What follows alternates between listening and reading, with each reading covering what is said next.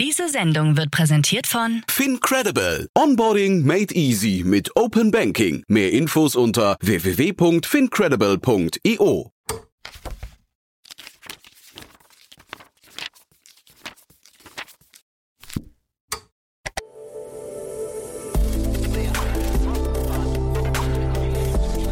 Startup Insider Daily. Read Only. Der Podcast mit Buchempfehlungen von und für Unternehmerinnen und Unternehmer. Guten Tag und herzlich willkommen bei Startup Insider Daily. Am Mikrofon ist Michael Daub und ich begrüße euch in unserer Sonntagsausgabe mit der Rubrik Read Only. Ihr seid ein Bücherwurm, könnt euch aber nicht entscheiden, welches Buch ihr lesen sollt.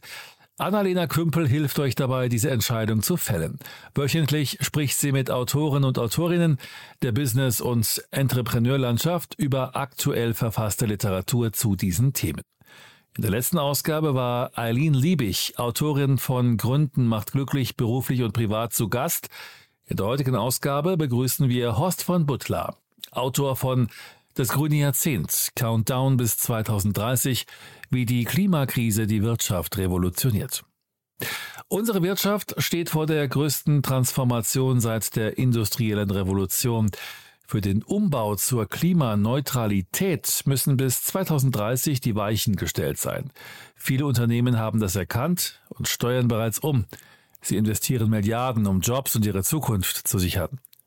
Horst von Butler betrachtet erstmals die Auswirkungen der Klimakrise auf die heimische Wirtschaft anhand zahlreicher Beispiele von Konzernen wie BASF oder ThyssenKrupp bis zu jungen Firmen wie Northvolt oder Climeworks, die anhand innovativen Technologien forschen, zeigt er, welche Strategien Unternehmen verfolgen, welche Risiken und Herausforderungen es gibt. So viel erstmal als Intro vorweg. Gleich geht es los mit dem Gespräch.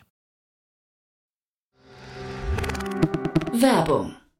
Hi, hier ist Nina, Content Managerin bei Startup Insider. Suchst du deine nächste große berufliche Herausforderung? Dann melde dich bei uns. Wir suchen aktiv nach neuen Teammitgliedern, die Startup Insider zum führenden Informationsmedium der deutschsprachigen Startup-Szene machen wollen. Aktuell suchen wir Sales Manager, Customer Success Manager, Finanzmanager sowie Werkstudenten in den Bereichen Sales, Product und Content. Aber auch wenn keine passende Stelle dabei ist, melde dich trotzdem bei uns. Wir suchen immer nach leidenschaftlichen Menschen, die mit Startup Insider Großes bewegen wollen. Also, um mehr zu erfahren und dich zu bewerben, geh jetzt ganz einfach auf startupinsider.de/slash insider. Startup Insider Daily. Read Only. Hallo Horst, herzlich willkommen zu Startup Insider Read Only. Schön, dass du da bist. Wie geht's dir? Freut mich sehr, hier zu sein. Danke für die Einladung. Ja, voll gerne. Wie geht's dir?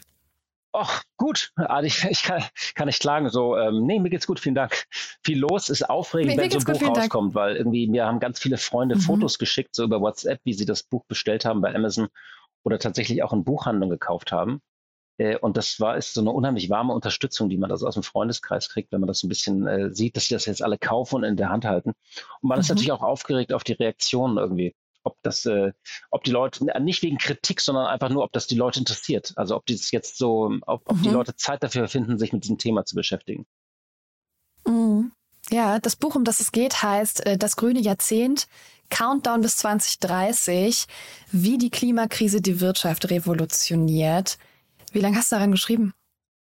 So ziemlich genau ein Jahr. Das ging eigentlich los. Ich Mhm. hatte, ähm, das war ursprünglich eine, eine Titelgeschichte für Kapital. Ähm, die habe ich aber so als, als Essay damals nur geschrieben. Ähm, ich kam über das Thema, wir haben uns natürlich immer mit dem Thema ähm, äh, Umbau der Wirtschaft äh, zur Klimaneutralität beschäftigt. Wir kamen auch sehr stark über das Thema Mhm. äh, grüne Renditen, also Geldanlagen, ähm, ESG, also diese ganze Regulierung. Da haben wir schon immer viel drüber berichtet.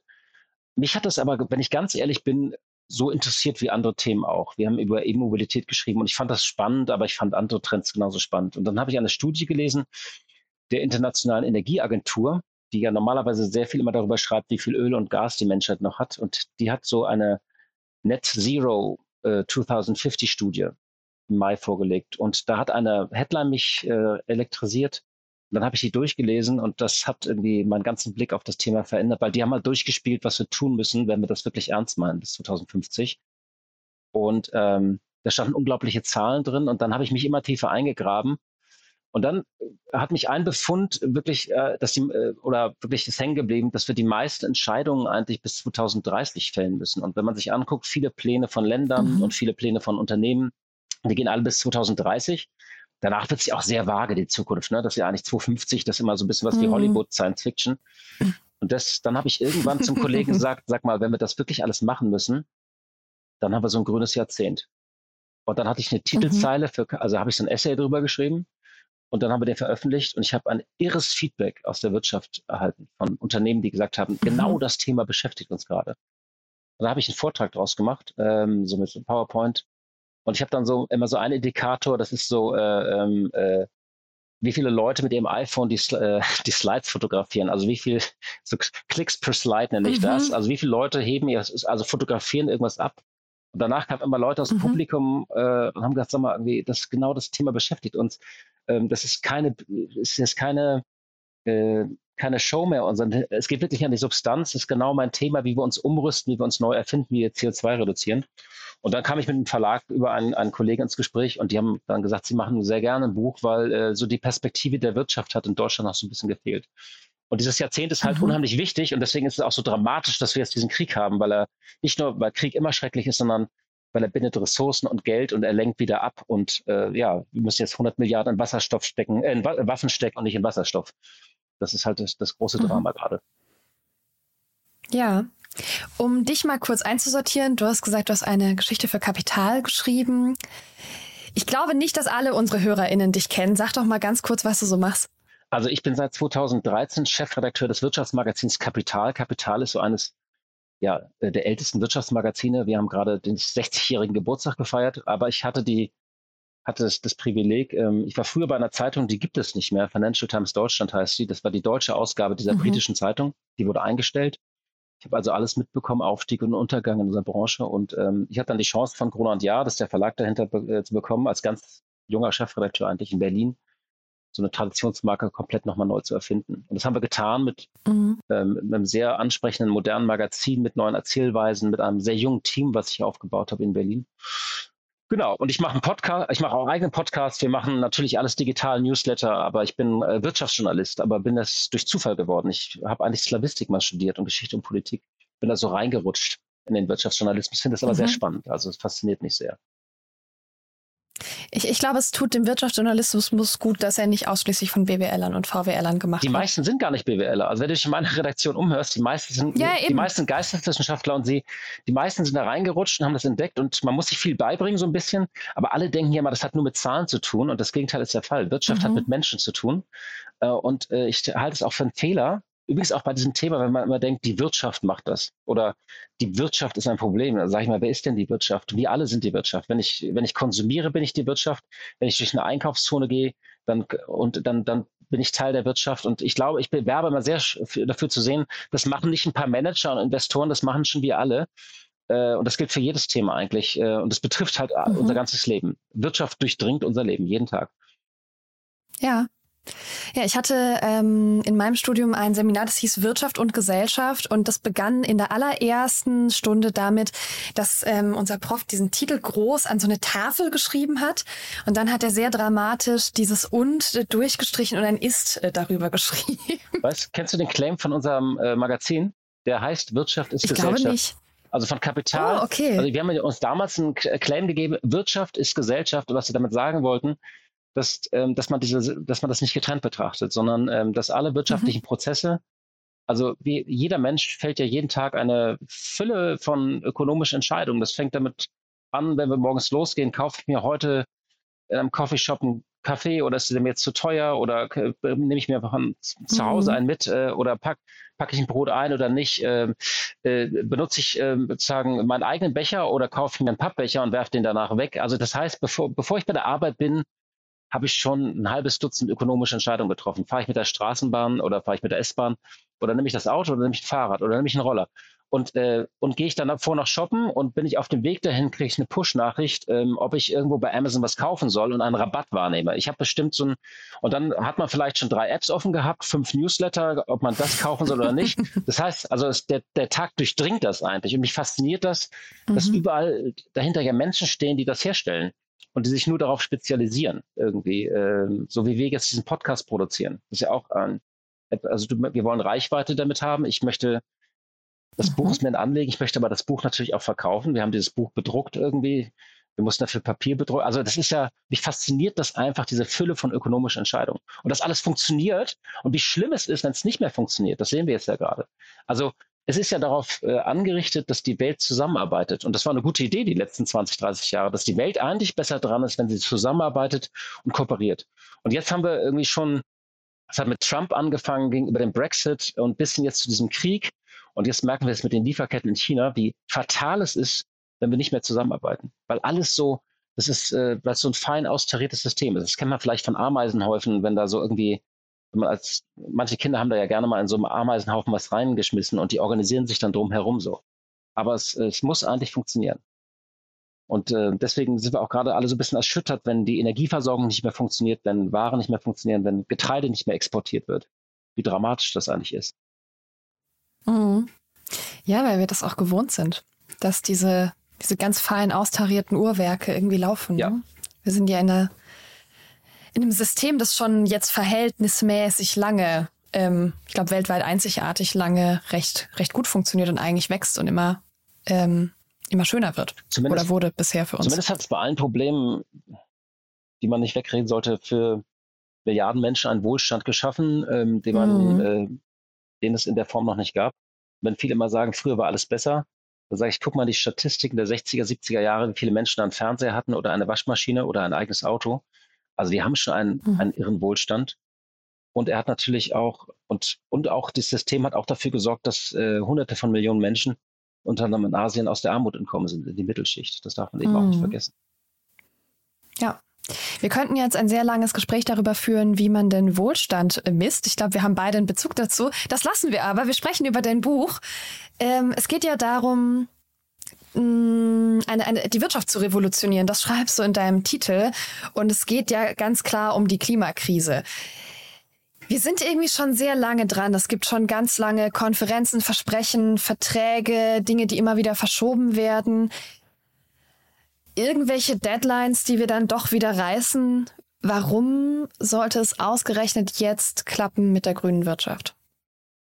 Das ist, glaube ich, die Frage aller Fragen. Tatsächlich, ähm, wenn man, je tiefer man sich eingräbt, muss man ja einfach so feststellen, es gab viele Klimakonferenzen, nach denen nichts passiert ist. Ähm, ähm, ich glaube, man hat jetzt, ähm, es sind, sind, eine Menge Dinge zusammengekommen. Ich glaube tatsächlich nach dem Pariser Klimaabkommen, ähm, das war schon ein Durchbruch, wo viele Unternehmen damit angefangen haben, sich damit auseinanderzusetzen, weil klar war, ähm, jetzt passiert es wirklich.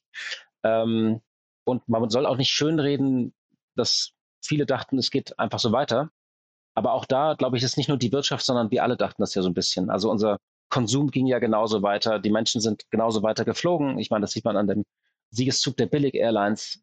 Ich möchte das auch gar nicht alles, also ich will das auch gar nicht jetzt alles schlecht reden oder verbieten, aber es, lange Zeit ist nichts passiert. Und dann haben sich viele Unternehmen nach dem Pariser Klima, äh, Klimaabkommen haben sie gemerkt, wir müssen etwas tun.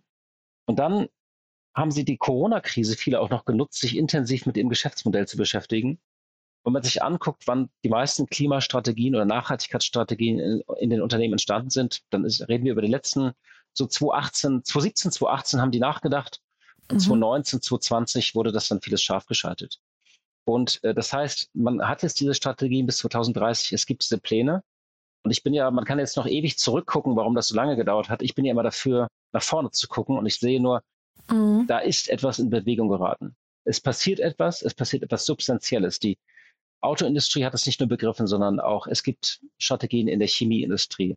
Es gibt in der Zementindustrie, also in den großen Industrien, in, der großen, in den Grundstoffen, die wirklich hohe Emissionen haben. Das heißt nicht immer, dass die alle fertig sind, sondern das ist ein langer Prozess, aber ähm, es wird von vielen Vorständen von ganz oben durchs Unternehmen getrieben. Ich habe einen gesprochen, der hat gedacht, ich habe hier eine Einheit geschaffen, die sollte meinem Unternehmen Beine machen, dass sie wirklich merken, hier verändert sich etwas. Äh, das war ähm, MTU, das ist ein großer Hersteller von Dieselmotoren am Bodensee, also wirklich so klassische deutsche Industrie. Und die haben gemerkt, wir können eigentlich mhm. keine Dieselmotoren mehr herstellen, sondern wir müssen, eigentlich stehen wir für sichere Energie. Diese Dieselmotoren springen zum Beispiel ein in Rechenzentren oder in Krankenhäusern, wenn der Strom ausfällt. Dafür, deswegen müssen sie sichere Energie liefern. Und sie kommt dann zum Einsatz, wenn keine Batterie genutzt werden kann. In sehr schweren Schwa Fahrzeugen zum Beispiel, so im Bergbau, aber auch schwere Lastkräne, Schifffahrt, Bahn. Und die haben jetzt jede Menge Projekte und das ist noch nicht groß. Damit machen sie noch so ganz bisschen Geschäft. Aber sie haben eben angefangen mit Wasserstofflösungen, mit Batterielösungen, mit, mit praktisch ganz neu. Und äh, die merken, diese Unternehmen bauen sich um und sie merken auch, dass es jetzt nicht mehr nur für Show, also nach dem Motto, wir machen jetzt auch eine Blühwiese auf dem Parkplatz, ja, oder eine Regenzisterne auf dem Dach, äh, sondern sie verändern wirklich etwas.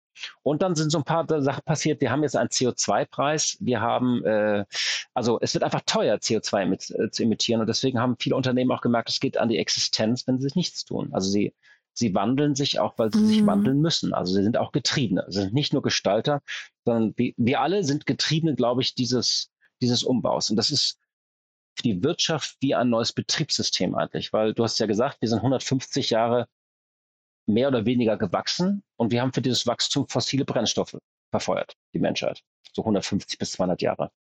Und, ähm, und diese Bewegung zum Meer, wir wollen ja weiter wachsen, auch künftig, die braucht halt eine Bewegung zum weniger, weniger CO2. Das ist wie wenn man gleichzeitig ein- und ausatmen müsste. Das geht. Ich habe Trompete gespielt als Kind. Es gibt eine Atemtechnik von sehr guten. Zirkuläres Atmen. Ja, du kennst das, man kennt das. ist auch ja. ja, nee, ich habe ich hab nie ein Bassinstrument gespielt, okay. kenne das aber tatsächlich vom, Spre vom Sprechtraining. Okay. Ähm. Also, äh, es, also es, es ist möglich und dieses äh, bei, äh, so wird die Wirtschaft ja auch genannt. Also wir müssen tatsächlich die Kreisläufe mhm. anders denken. Und ich war fasziniert zu sehen, was da alles schon entsteht. Ähm, und die meisten, äh, die angefangen haben, und ich habe ja auch viele Gründerinnen und Gründer gesprochen, wir erleben ja eine richtige grüne Gründerzeit eigentlich äh, derzeit, die sind seit fünf bis zehn Jahren dran, äh, Lösungen zu suchen für den Kampf gegen die Klimakrise, was mir sehr viel Hoffnung gemacht hat. Also es tut sich was und natürlich, es kann sich immer noch mehr tun und die Zeit bis 2030 ist verdammt knapp, aber es gibt eine gute Nachricht. Mhm. Eigentlich haben wir die Technologien bis 2030. Danach müssen wir noch sehr viele Erfindungen machen und technische Durchbrüche haben, aber bis 2030 wüssten wir eigentlich, was zu tun ist. Eigentlich, das sagt sich so einfach, ist auch trotzdem schwer genug, müssen wir sehr viel hochfahren. Es ist so ein großes Ramp-up. Also wir müssen zwei bis dreimal so viel Solarenergie, Windenergie, Ladestationen, Häuser dämmen. Aber eigentlich die Technologien und Erfindungen, die sind gemacht. Wir müssen sie jetzt bloß ausbauen, hochfahren, hochskalieren und umsetzen und sehr, sehr viel Geld dafür ausgeben. Und, ähm, und eigentlich fand ich, ähm, waren wir an vielen Stellen auch auf einem ganz guten Weg. Auch, auch unser Land hatte ja eine Regierung vor einem Jahr, die einen Plan geschmiedet haben und ähm, da ist jetzt halt dieser Krieg dazwischen gekommen, der vieles verändert hat. Mhm. Ja, also aber krasse These, zu sagen, alle Erfindungen sind gemacht, wir müssen sie jetzt nur noch in die in die Breite, in die Umsetzung bis 2030, kriegen. Bis 2030, ja.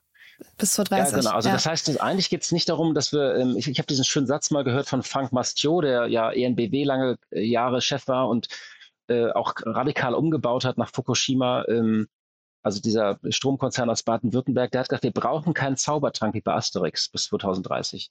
Also eigentlich wissen wir genau, was zu tun ist. Die Zahlen stehen fest. Wir wissen, wie viel Solarkraft wir haben müssen. Wir, wir wissen eigentlich, wie viel Windkraft wir ausbauen müssen. Ladestationen, Wärmepumpen. Das heißt, diese, das muss alles noch besser und effizienter werden, aber wir müssen nicht Wärmepumpen erfinden. Die Erfindung ist gemacht. Wir müssen mhm. nicht, äh, es wird bessere Dämmstoffe vielleicht für Häuser geben. Neue, wir werden auch, wir brauchen auch neue ähm, neue Verfahren, zum Beispiel, wie wir Gebäude insgesamt errichten. Es werden ja auch manche Materialien wiederentdeckt. Holz wird wiederentdeckt, Stroh wird wiederentdeckt. Es wird, es muss viel experimentiert werden. Aber eigentlich wir, was zu tun ist. Und ab 2030 brauchen wir dann tatsächlich, da brauchen wir noch ein paar gute Erfindungen und technologische Durchbrüche. Ähm, und da muss man auf die Leute jetzt hoffen, die schon daran forschen. Und die sitzen aber jetzt daran, diese Maschinen ins Feld zu bringen, damit wir die Erfindung dann in zehn Jahren haben. Und ich habe die teilweise auch getroffen. Mhm. Das ist ganz, äh, ganz spannend. Ich bin sehr gespannt, was da passiert. Du gehst mit deiner These, ähm, mit der These ins Buch, ein Unternehmen ohne Nachhaltigkeitsstrategie hätte eigentlich gar keine Strategie mehr. Was bedeutet das? Das heißt, es kann ein, ein Unternehmen, das ähm, sagt, ich kümmere mich nicht darum, wird ein großes Problem bekommen. Ähm, es kann sogar an die Existenz gehen. Den einen Grund habe ich vorhin schon genannt, ist, das CO2-Budget ist begrenzt. Es wird, äh, wenn wir einen CO2-Preis haben, wird es ähm, Geld kosten, CO2 in die Luft zu pusten. Oder kostet jetzt ja schon Geld. Dieser Preis wird steigen. Und wenn ich äh, keine Z nicht genügend Zertifikate habe, dann habe ich irgendwann kein Geschäftsmodell mehr. Also ich habe ein ureigenes Interesse eigentlich, das zu reduzieren. Da gibt, es gibt ja auch noch andere Instrumente, aber das ist, glaube ich, der CO2-Preis ist schon eines der wesentlichen. Das zweite ist, ähm, die Kunden fragen danach immer mehr, also Kundinnen und Kunden fragen danach, die fragen ja bei Lebensmittelherstellern, denen wird es halt wichtig. Die, äh, die fragen auch danach teilweise bei Waschmaschinen irgendwie, nicht nur Energieeffizienz, sondern woher ist das eigentlich Stahl, woraus ist der Stahl gemacht? Und das wird, glaube ich, zunehmen. Die Mitarbeiter fragen danach. Ich glaube, für viele Unternehmen, wenn sie junge Talente haben wollen, müssen sie irgendwie einen Plan haben. Die Chefin von ThyssenKrupp, Martina Merz, hat zu mir gesagt, ähm, ihre Mitarbeiter fragen danach, weil jedes Unternehmen will eine Zukunft und für viele Mitarbeiter ist es inzwischen eine grüne Zukunft. Ähm, das heißt, keiner mhm. will mehr, also natürlich wird es immer Ausnahmen geben, aber viele wollen halt nicht mehr in einem schmutzigen Geschäft arbeiten, sondern ich meine, die in der Stahlsparte von ThyssenKrupp, die sind ja stolze Menschen, aber sie wollen das Gefühl haben, da gibt es einen Plan, der nach vorne weist. Und die Investoren werden danach fragen, wenn man an der Börse notiert ist, ähm, das Geld passt sich an, das Geld wird umgeschichtet Richtung grüne Investments. Und, ähm, und es kann sein, dass man da ein Unternehmen, was keinen Plan hat, dann irgendwann keine, keine Kredite mehr bekommt oder an der Börse abgestraft wird. Das heißt, die Kunden fragen danach, die Mitarbeiter fragen danach. Eigentlich, wenn man keinen Plan hat, dann hat man einfach keinen Plan für die Zukunft und dann wird man ein großes Problem bekommen. Es wird ein, es wird Ausnahmen geben, das muss ich auch mal erwähnen.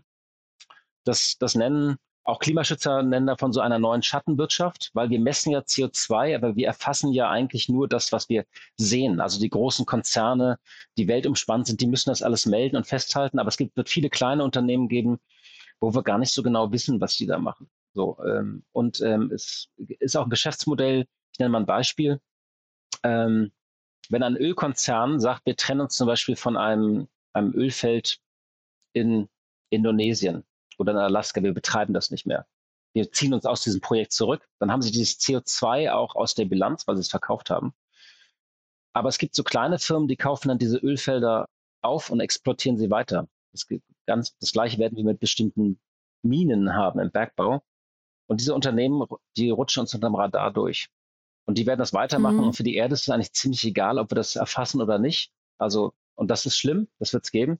Meine Hoffnung ist aber, und ich habe mir angeguckt, wie viel erfasst wird. Wir werden immer besser, eigentlich das zu erfassen und dann auch zu tracken sozusagen, wie viel CO2. Weil wir messen das ja nicht wie an den Schornstein mit Filtern. Das glaube ich ganz, viele denken ja, wir messen das. Äh, CO2. Mhm. Es ist nicht wie am Neckartor in Stuttgart, wo wir die Stick, äh, wo wir die, äh, was haben wir da immer gemessen? Die Stick, äh, wie heißt das denn? Stickoxide? Ne, nein, Schwefel? Ja, ich weiß gar nicht, was da ähm, Feinstaub und Stickoxid Feinstaub haben wir da auf jeden Fall gemessen, genau. genau. Ja, ja. So, das ist halt, war ja so diese meistbelastete Kreuzung, ne? genau. Irgendwie also Stuttgart. Es gibt das Sachen, ist Studentenwohnheim. Genau. CO2 wird auch sehr viel geschätzt anhand von Statistiken. Also wir wissen, das sind einfach Hochrechnungen. Das, da wird uns manches durchrutschen.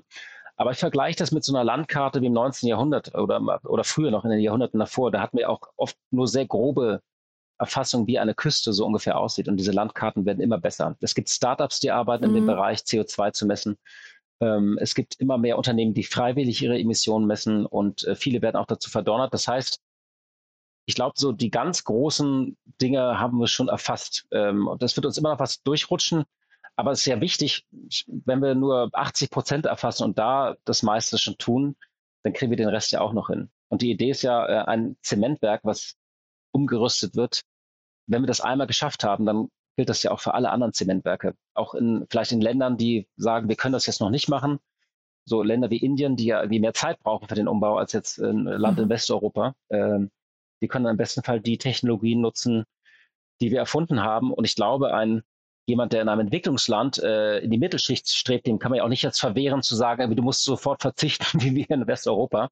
Aber der wird ja auch nicht sechs Auto, sechs Verbrennerautos mehr fahren wie so ein typischer Westeuropäer, der ja, bevor er sich ein E-Auto kauft, ist er ja schon im Schnitt so, was weiß ich, fünf, sechs Verbrennerautos gefahren. Im besten Fall kauft er sich gleich ein E-Auto mit einer Wallbox. Und im besten Fall, wenn er sich ein Haus leisten kann, was wir ja wollen, packt er sich gleich eine Solaranlage aufs Dach. Das ist zumindest mhm. so die Vision. Ja, jetzt hast du ähm, am Anfang deiner Antwort gesagt, äh, dass na, also Unternehmen haben die ohne Nachhaltigkeitsstrategie haben keine Zukunft, weil und alles was danach kam, hat mit Menschen zu tun. mitarbeitende Kunden, InvestorInnen an der Börse. Äh, es geht darum, Menschen davon zu überzeugen, dass man eine Zukunft hat.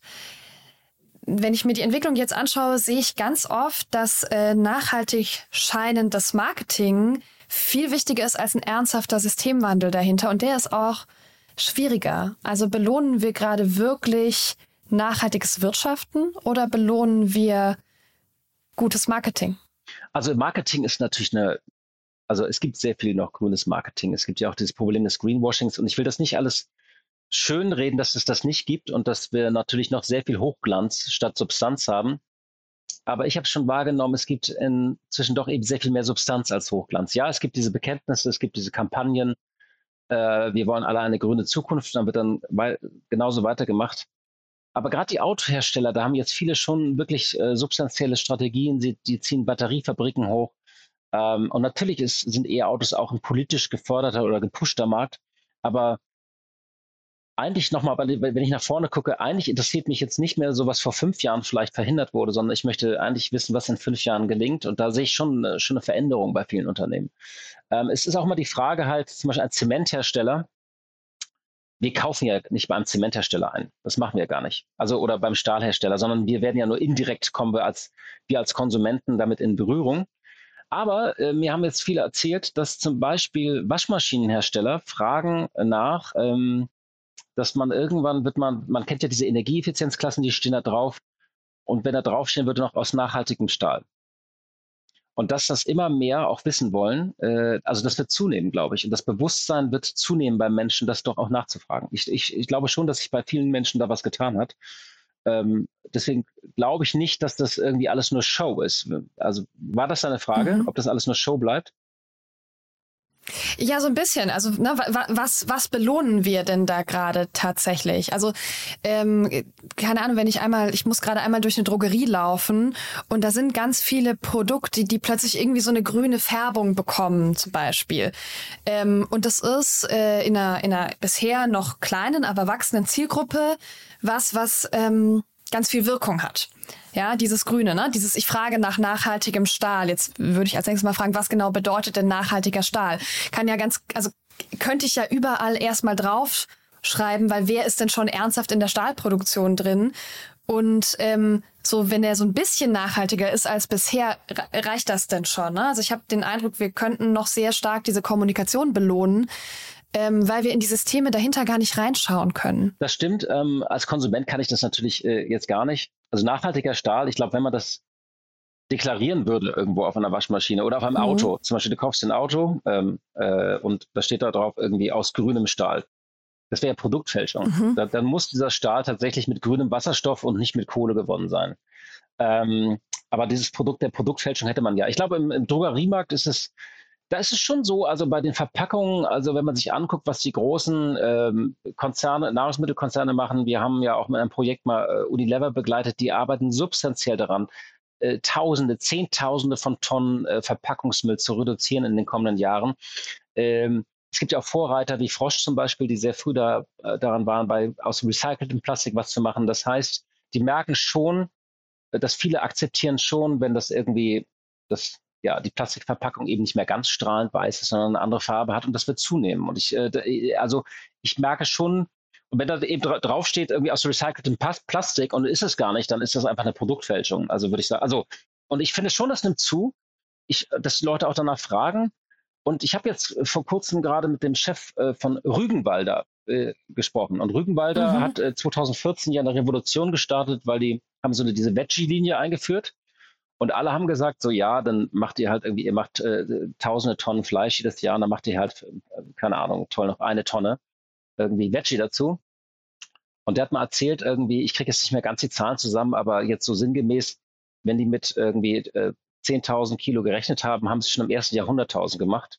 Und dieses Jahr gab es einen Wachwechsel. Die haben mehr Veggie-Produkte verkauft als aus realem Fleisch. Also also es hat sich, was ich nur sagen will, unser Gehirn denkt ja oft statisch, es kann sich auch Dinge, wir reden 2014, nicht 2004.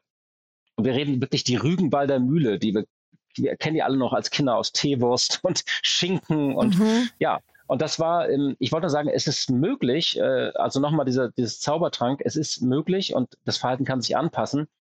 Und, ähm, ich, und gerade bei Verpackungen kann man, kann man, glaube ich, vieles ändern, äh, kann man vieles besser produzieren. Und äh, wenn man sich so mit den Drogeriemärktenbetreibern äh, unterhält, ich habe auch mal nachgefragt, so bei DM, die merken schon nach, dass viele Kundinnen und Kunden fragen schon nach oder gucken schon auf den Etiketten, ist das jetzt eigentlich recyceltes Plastik oder nicht? Ich will nicht, dass alles schönreden, dass wir auf einem guten Weg sind. Ich glaube bloß immer dieses, diese Ohnmacht, dass beim Klimaschutz nichts passiert. Die, die kann ich mhm. nicht erkennen. Also es tut sich ja. was. Ich will so ein bisschen Hoffnung ja. machen.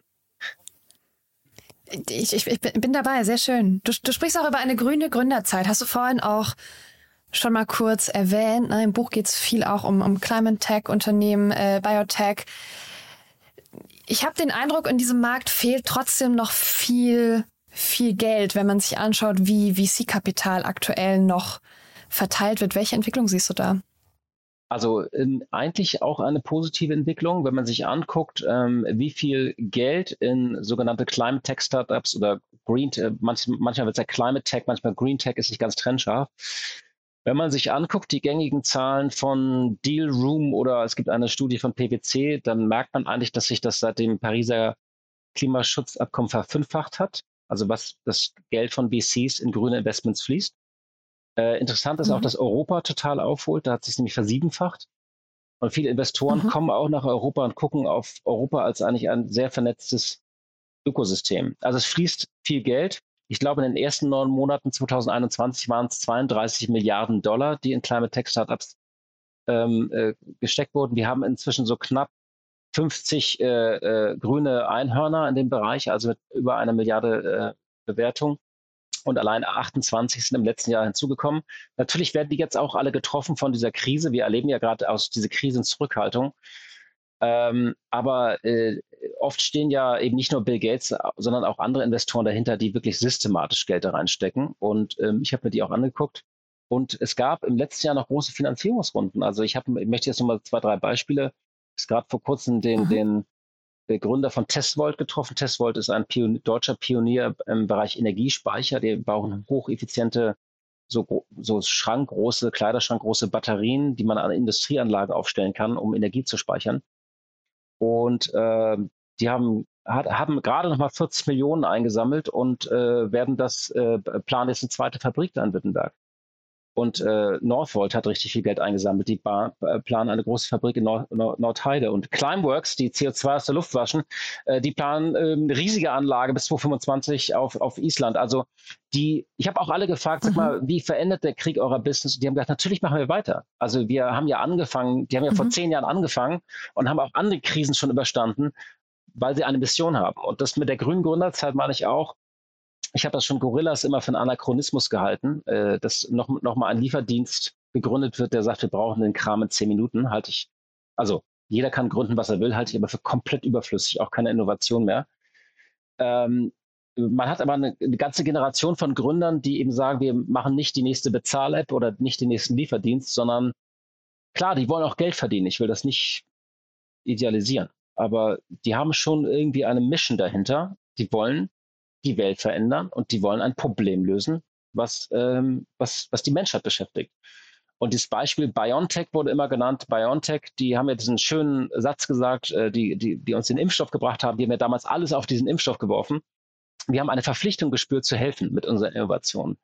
Ähm, wir brauchen eigentlich, und dieser Spirit umtreibt auch viele Gründer. Die machen das, weil sie irgendwie, was so Neudeutsch Purpose heißt, dass sie irgendeinen Sinn haben. Und ehrlicherweise Northvolt, wenn man sich anguckt, die Fabrik, die ist ja 150 Kilometer nördlich vom, äh, südlich vom Polarkreis. Also wirklich oben in Schweden am A-Punkt der Heide. Also wirklich so. Und die haben tausende, und denen wird die Bude eingerannt. Die haben tausende Bewerbungen. Das ist wie was, so vor 15 Jahren wollte man doch bei Facebook arbeiten. Und das ist so Northvolt, ist das neue Facebook. Die Leute wollen dahin, mhm. weil sie sehen, dass da entsteht was. Also das ist, das ist cool, dafür zu arbeiten. Ja. Du, du hast gerade gesagt, ja, natürlich wollen die auch Geld verdienen. Ich will das gar nicht schönreden, aber ist es nicht gen genau das, dieses neue Betriebssystem? Ist es nicht ganz großartig, dass man einfach mit, mit etwas, das uns ähm, der, weiß ich nicht, der Rettung vor der Klimakrise am Ende äh, näher bringt, einfach viel, viel, viel Geld verdienen kann, damit da viele Menschen von finanziert werden können, damit das viele Menschen finanziert, damit die besten Köpfe damit meinetwegen reich werden können, damit die, damit die einfach ihre Energie da reinstecken? Ja, also und ich glaube, das ist ein, dieser Perspektivwechsel ist total wichtig. Das alles kostet Geld, dieser Umbau. Und es wird viel Geld kosten und in diesen Szenarien stehen ja auch die Zahlen drin. Für Deutschland lautet diese Summe so 100 Milliarden im Jahr oder in dieser BCG-Studie stand ja die 860 Milliarden bis 2030 ähm, und bis 2050 wird ja mit ganz vielen Billionen um sich geworfen. Aber wir gucken immer noch auf die Kosten. Das sind ja alles Investitionen und diese Investitionen werden auch neues Wachstum auslösen. Und äh, da hat auch der Frank Mastio, den ich eben erwähnt habe, äh, von EMBW nochmal gesagt, wir gucken viel zu viel auf die Kosten. Wenn wir, wenn wir überall in der Welt Infrastruktur austauschen, also Fabriken umrüsten, äh, nicht nur Solar, äh, Windparks errichten, Solaranlagen, wenn wir Häuser umbauen, also oder ganze Millionen von Häuser äh, dämmen, äh, irgendjemand wird für all diese Technologien die Rechnung schreiben müssen. Man sagt, es ist doch besser, auch wir Deutschen schreiben so ein paar Rechnungen mit. Das heißt, es bringt auch neues Wachstum. Und ich habe äh, in das am schnellsten wachsende Unternehmen in Deutschland ist im Moment Enpal. Das ist äh, die Startup hier aus Berlin, mhm. die vermieten Solaranlagen. Die sind natürlich sehr aggressiv im Markt gerade unterwegs. Aber die haben vor zwei Jahren noch rund 50 Millionen Umsatz gemacht, dann 110 und die steuern jetzt auf 400 Millionen zu. Ähm, und das ist ja neues Wachstum, was kommt. Und ähm, wir denken immer sehr statisch, dass das alles nur Kosten ist und dass uns alles wegschwimmt. Es wird neues Wachstum bringen. Das, äh, das kann, kann man, es ist äh, ökonomisches Gesetz einfach, dass wenn man investiert, das Wachstum bringt. Und äh, es gibt aber auch aus der alten Wirtschaft neues Wachstum. Also die äh, Voigt ist so ein Beispiel, äh, klassischer deutscher Maschinenbauer, äh, kennt man aus Papiermaschinen, aber die sind auch sehr groß in der Wasserkraft. Und der Chef hat gesagt, sie haben weltweit riesige Aufträge in den Büchern, um in Asien und äh, äh vor allem in den USA neue Pumpspeicherkraftwerke zu errichten. Kennt man hier vielleicht von Stauseen, in Deutschland gibt es leider nicht so viele Aufträge. Das liegt aber daran, weil wir hier nicht so viel Platz haben. Also wir können einfach in Deutschland mhm. nicht nur noch 50 Stauseen errichten. Aber in den USA kann man das. Äh, oder in, in, in, Asien oder wo man Platz hat. Und deren Auftragsbücher sind voll. Und äh, das heißt, es bringt neues Wachstum auch für, für klassische Industrien in Deutschland. Es gibt eine Grenze von dem, was man in ungefähr 30 Minuten besprechen kann. Ich fürchte, die ist jetzt langsam erreicht. Ähm, es steht zum Glück noch ganz, ganz viel äh, in deinem Buch, aber wir haben eine, äh, eine große Hörerinnenschaft, viele GründerInnen, InvestorInnen, Menschen aus der Startup-Szene und ich äh, fände es schön, wenn du äh, zum Abschluss an diese Zielgruppe nochmal was mitgibst. Ja, also ähm, ich konnte viele von euch auch treffen und sprechen und ähm, ich hatte an vielen Tagen, hat mich auch der Mut verlassen, als ich äh, an diesem Buch gearbeitet habe und dachte, wir schaffen das alles eh nicht. Und oft bin ich dann auf Menschen gestoßen mit einem solchen Elan, einem solchen Innovationskraft, äh, die fast mitreißend äh, an etwas arbeiten, an so einer Schöpfungskraft. Und dann äh, an dem Abend hatte ich dann mal wieder gute Laune, wenn ich die ge gesprochen habe. Ich habe einige hier erwähnt. Ich konnte ja, ich habe mal, mal einige exemplarisch äh, sprechen können. Und solche Menschen machen Mut. Und insofern alle, die in dem Bereich was gründen wollen, den kann ich nur Mut zu sprechen. Ich glaube, das ist so, was die Digitalisierung in den 10er Jahren waren, wird die Nachhaltigkeit in den 20er Jahren sein. Das wird, ist das Mega- und Meta-Thema, was uns beschäftigt, nicht mehr loslässt und da brauchen wir jede gute Idee. Horst, vielen Dank für deine Zeit und wir hören uns beim nächsten Buch. Bis dann. Dankeschön. Werbung. Hi, ist Paul. Product Manager bei Startup Insider. Willst du wissen, welche Startups aus Hamburg, Mannheim oder vielleicht auch Bielefeld sich mit künstlicher Intelligenz beschäftigen? Oder wie zum Beispiel das Portfolio von Earlybird oder HV Capital aussieht? Entdecke all das und noch viel mehr auf unserer Plattform. Kostenlos und ohne Begrenzungen. Unsere Datenbank umfasst über 20.000 Profile aller relevanten Startups, Investoren und Personen, die darauf warten, von dir entdeckt zu werden. Also, wenn ich dein Interesse geweckt habe, schau einfach mal auf unserer Plattform vorbei unter startupinsider.de/slash insider. Startup Insider Daily. Read Only. Der Podcast mit Buchempfehlungen von und für Unternehmerinnen und Unternehmer. Das war Horst von Butler, Autor von Das grüne Jahrzehnt Countdown bis 2030 wie die Klimakrise die Wirtschaft revolutioniert. Im Gespräch mit Annalena Kümpel im Rahmen der Rubrik Read Only. Das war's für heute wieder mit Startup Insider Daily. Am Mikrofon war Michael Daub. Ich wünsche euch einen schönen Restsonntag und hoffentlich hören wir uns morgen früh zur Morgenausgabe wieder. Bis dahin, macht's gut.